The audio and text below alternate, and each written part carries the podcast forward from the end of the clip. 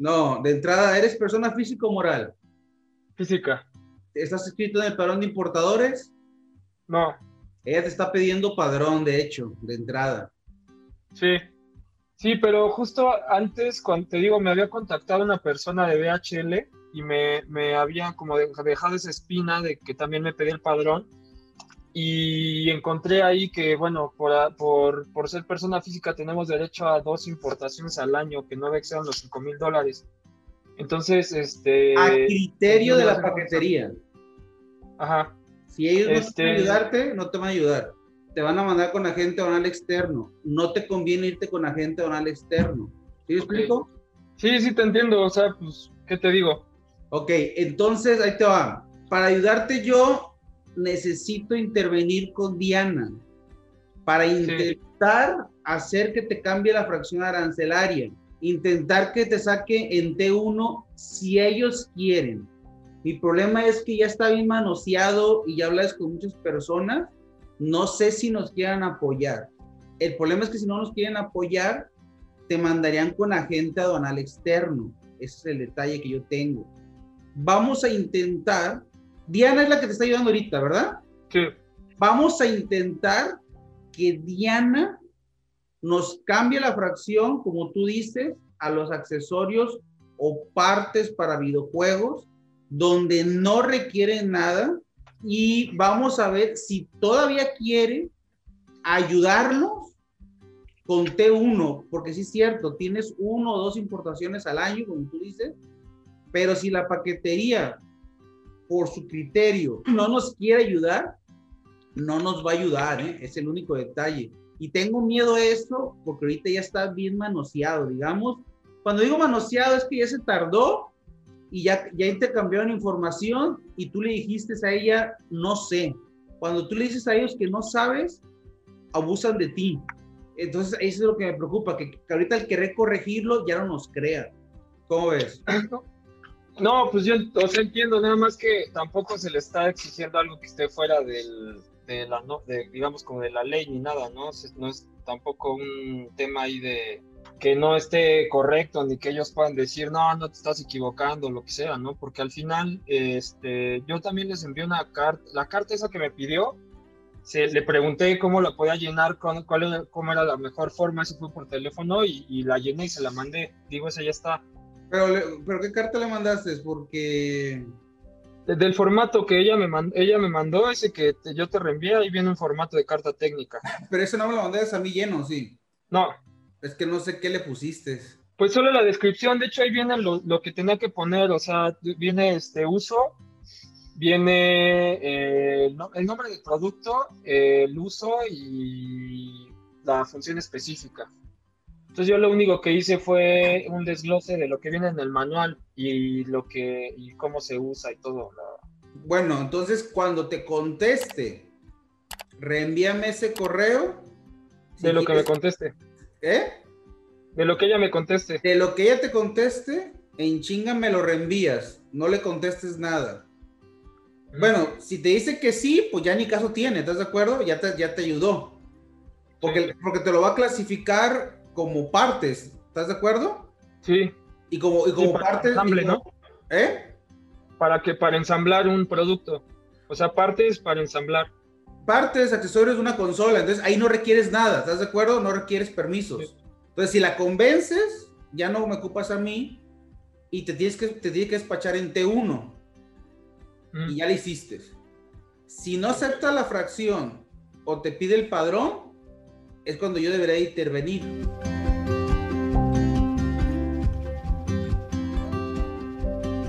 Ok, te digo que me, encontré ahí tu, justo, eh, bueno, buscando información y esto, cómo hacerle, me encontré tu canal. El único detalle ah, es que todos me encuentran ya que están atorados. Y la verdad, cuando ya están atorados, casi no puedo ayudarles ya, porque ya la paquetería ya se hizo una idea de tu producto no quiere modificar fracciones porque él piensa que le estamos mintiendo, digamos. ¿Eh? Sí, mintiendo. Y no es el caso.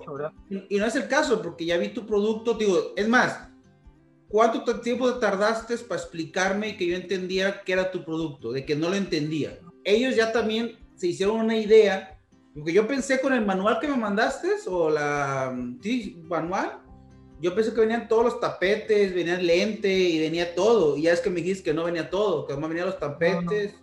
De hecho, te digo que los lentes no los venden, no, no son, no, ellos no los venden, o sea, los vende, eh, hay una marca que se llama Oculus y otra HTC que no tiene nada que ver con estos güeyes, o sea, es otra cosa diferente.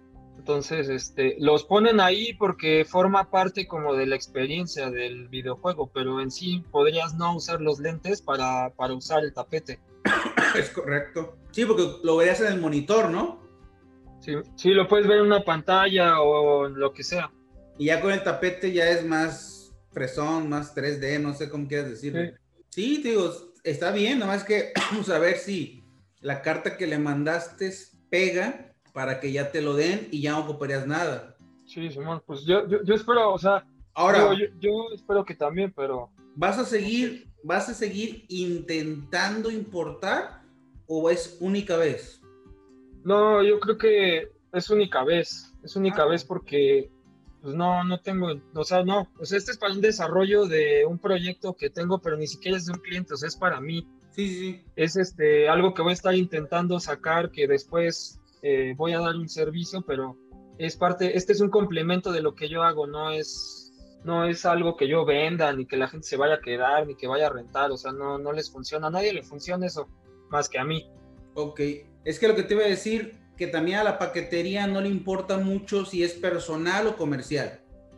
Si él cree que te debes de sujetar a los procesos normales de una importación por su criterio, te va a sujetar a un proceso de importación formal.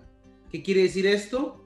Que le pongas la fracción, que cumplas con lo que dice la fracción, que cumplas con las normas, que cumplas con los permisos, que estés dado de alta en el perdón de importadores. Y si ellos no quieren, te tienes que ir con un agente aduanal externo.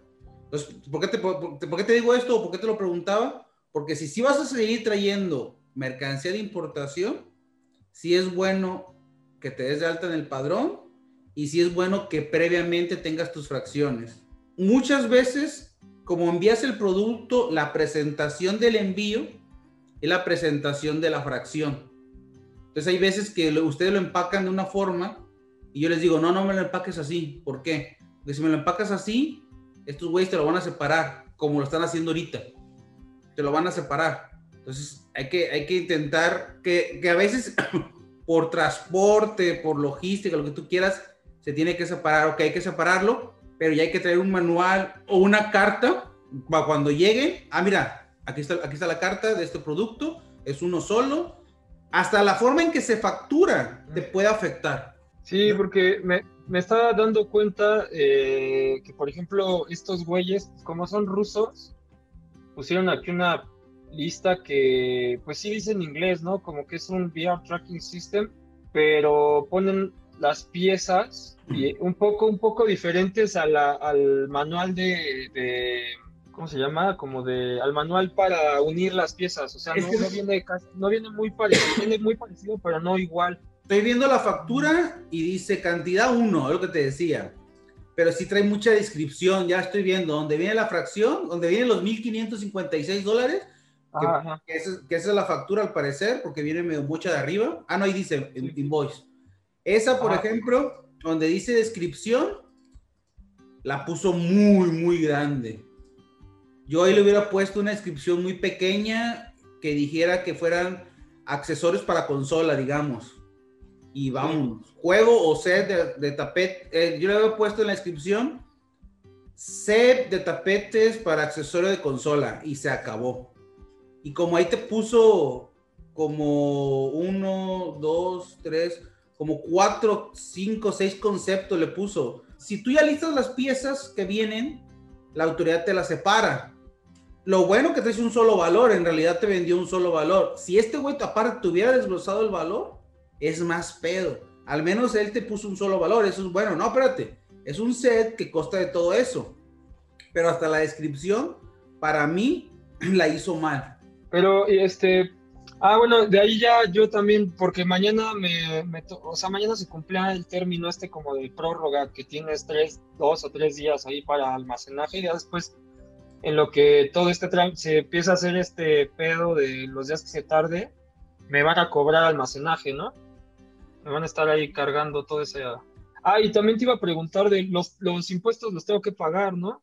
Sí. Pues eso es lo que falta, ellos me mandan algo, un formato y ya pago ese, esa onda, ¿no? En tu caso, como son mil dólares, te van a mandar una cotización y te van a cobrar el 19% sobre ese valor, sobre esos 1.500 dólares. Sí.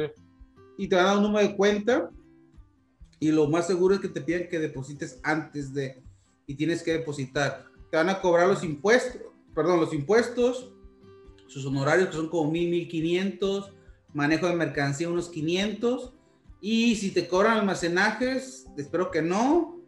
Por el tiempo te pueden cobrar entre mil y tres mil pesos. La verdad, ahí sí son sus tarifas. Yo más te estoy dando, te estoy dando un aproximado. Ellos te deben dar una cotización y ya les depositan. Por ahí me dijeron que ellos son 400 pesos por día.